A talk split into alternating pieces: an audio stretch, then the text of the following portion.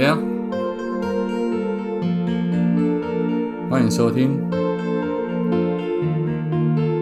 作家 H 的第八种声音，准备好了吗？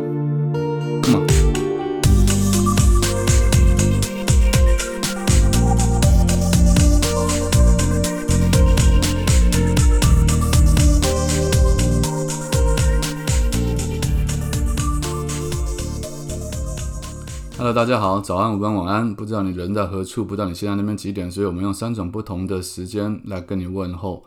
你好，欢迎再度收听这个作家 H 的第八种声音。很多人会问我说，为什么在前面开场的时候，我不是录一个制式化的一个开头？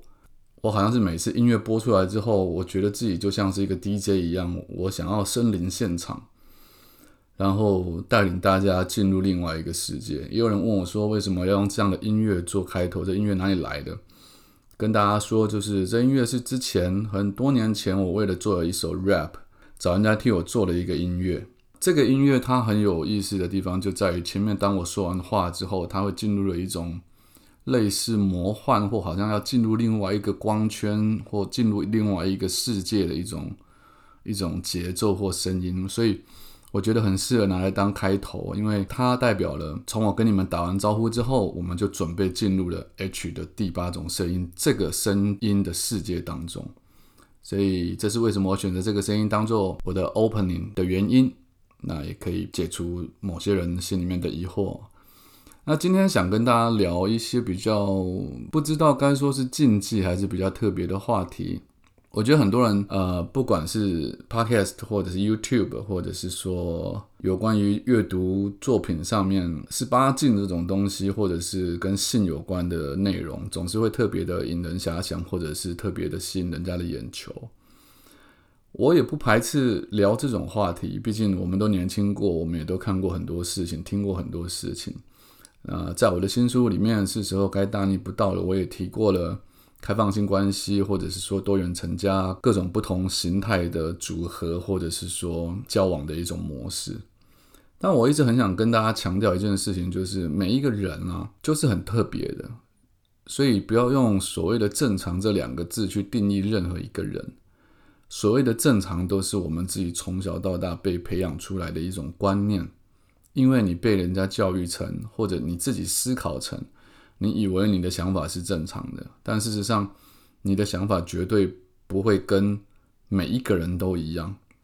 就算你身边有十个人，或者应该说，如果你在十个人当中，你的想法要跟另外九个人是一样的，这是绝对是不可能发生的事情。所以你要看别人是不正常，其实你在别人眼中，你永远也都是不正常的。意思就是，在这世界上，永远都不会有一个正常的人。因此，讲到这个性跟爱，或者性的模式，或者是癖好的时候，常常很多人会觉得说，哦，讲一个最大方向的，比如说以前同婚法还没有在台湾通过之前，同性恋还是蛮禁忌的。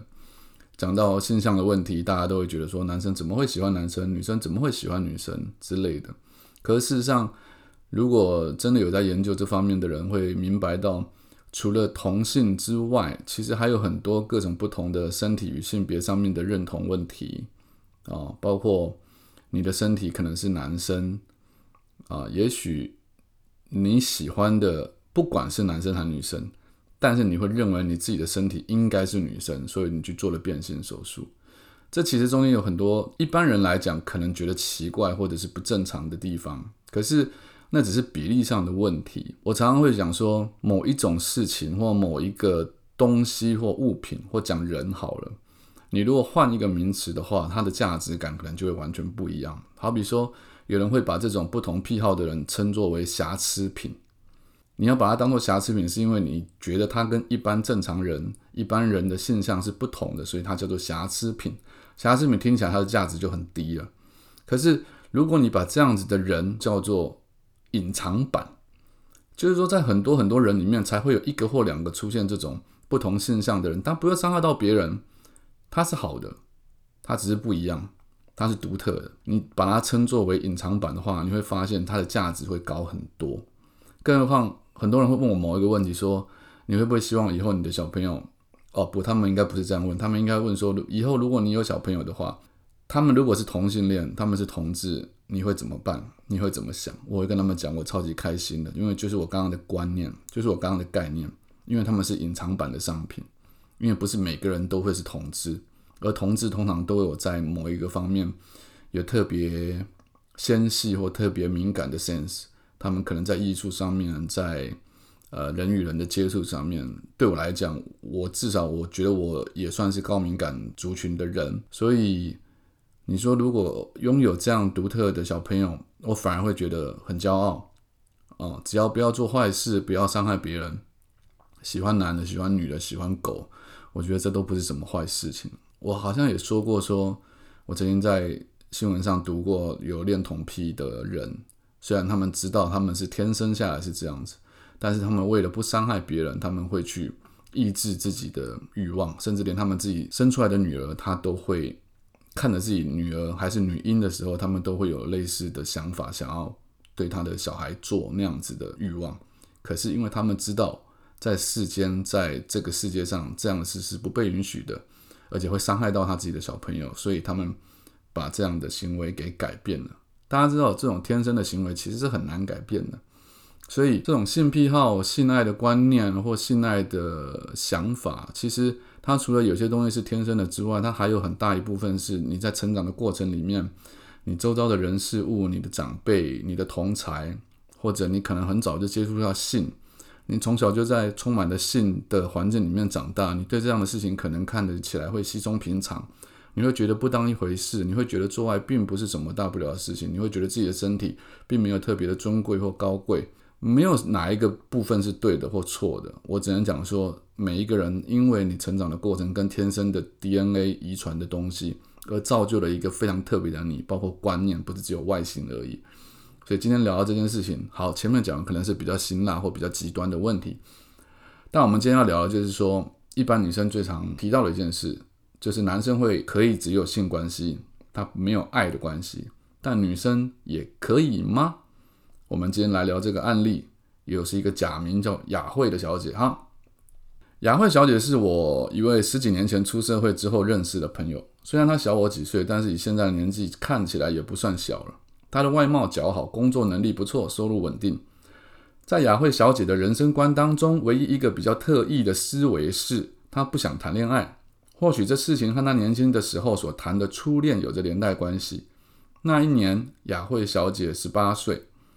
在刚升大学的校园当中，正享受着甜蜜的恋情。没想到某一天，因为自己忘了带东西，返回她居住的地方时，却让她看到了不堪的画面。她当时的男朋友竟然带着另外一个女生，就在他们一起居住的公寓里面床的上面，正打算做些什么，或者已经在做些什么。从那天开始，雅慧小姐对感情的看法就变了。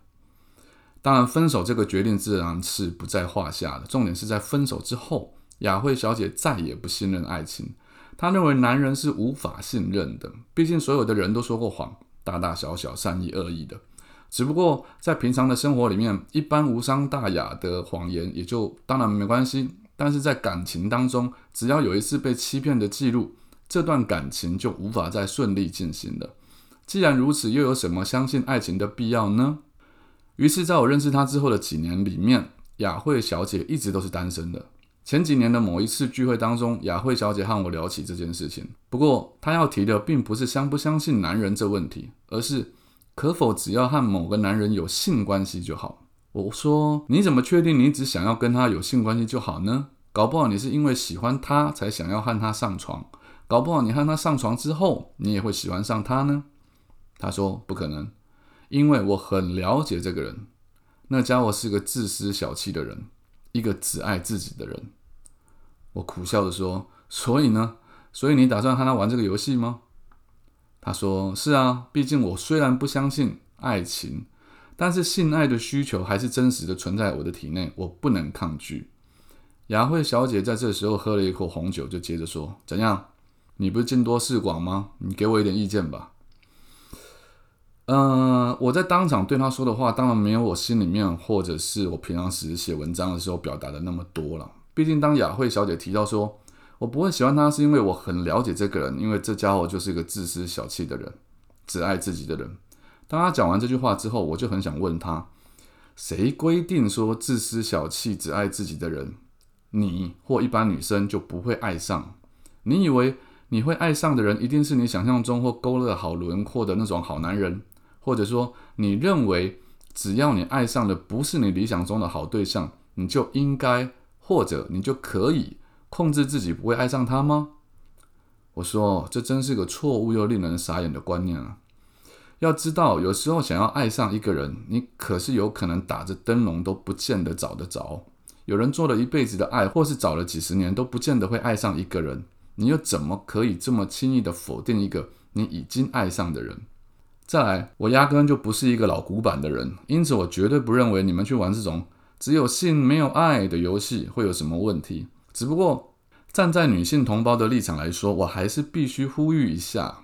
以前的人讲究贞操，因此不希望女人婚前有性行为。然而，其实我鼓励大家在婚前有性行为，因为这样可以在婚前先了解彼此，不管是心智，还包括了身体。所以我根本就不排斥你们玩的游戏。但是我必须说，这种游戏容易假戏真做的人，通常是女性。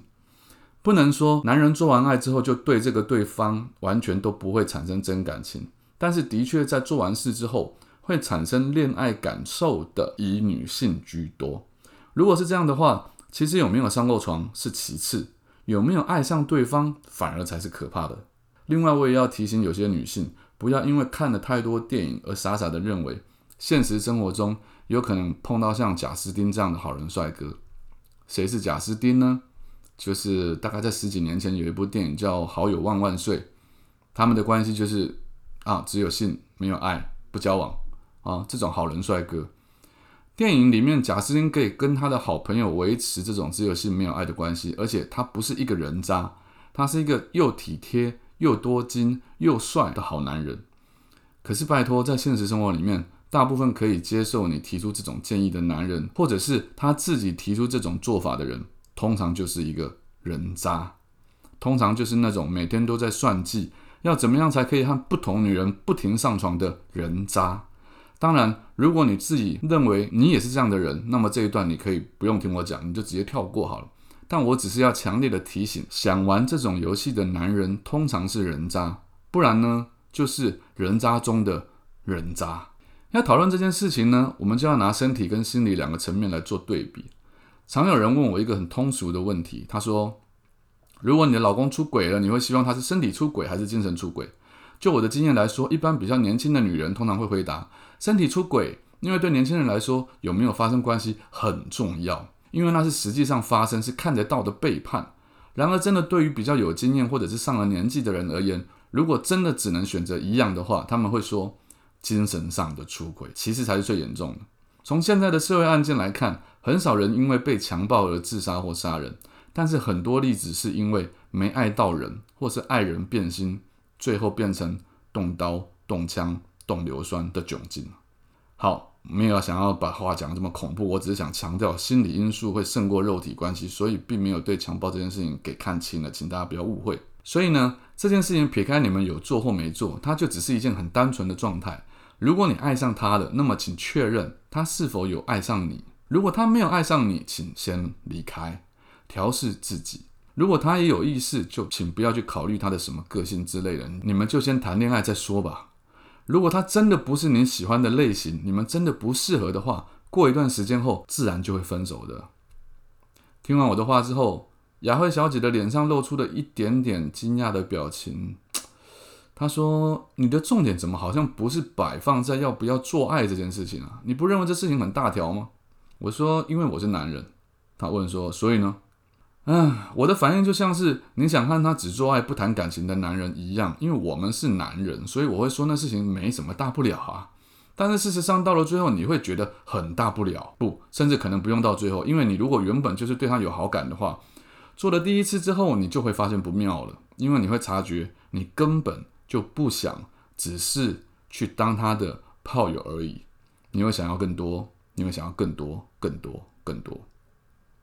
我说完之后，雅慧小姐默默的哭了。我知道我讲的事情其实已经在进行式了。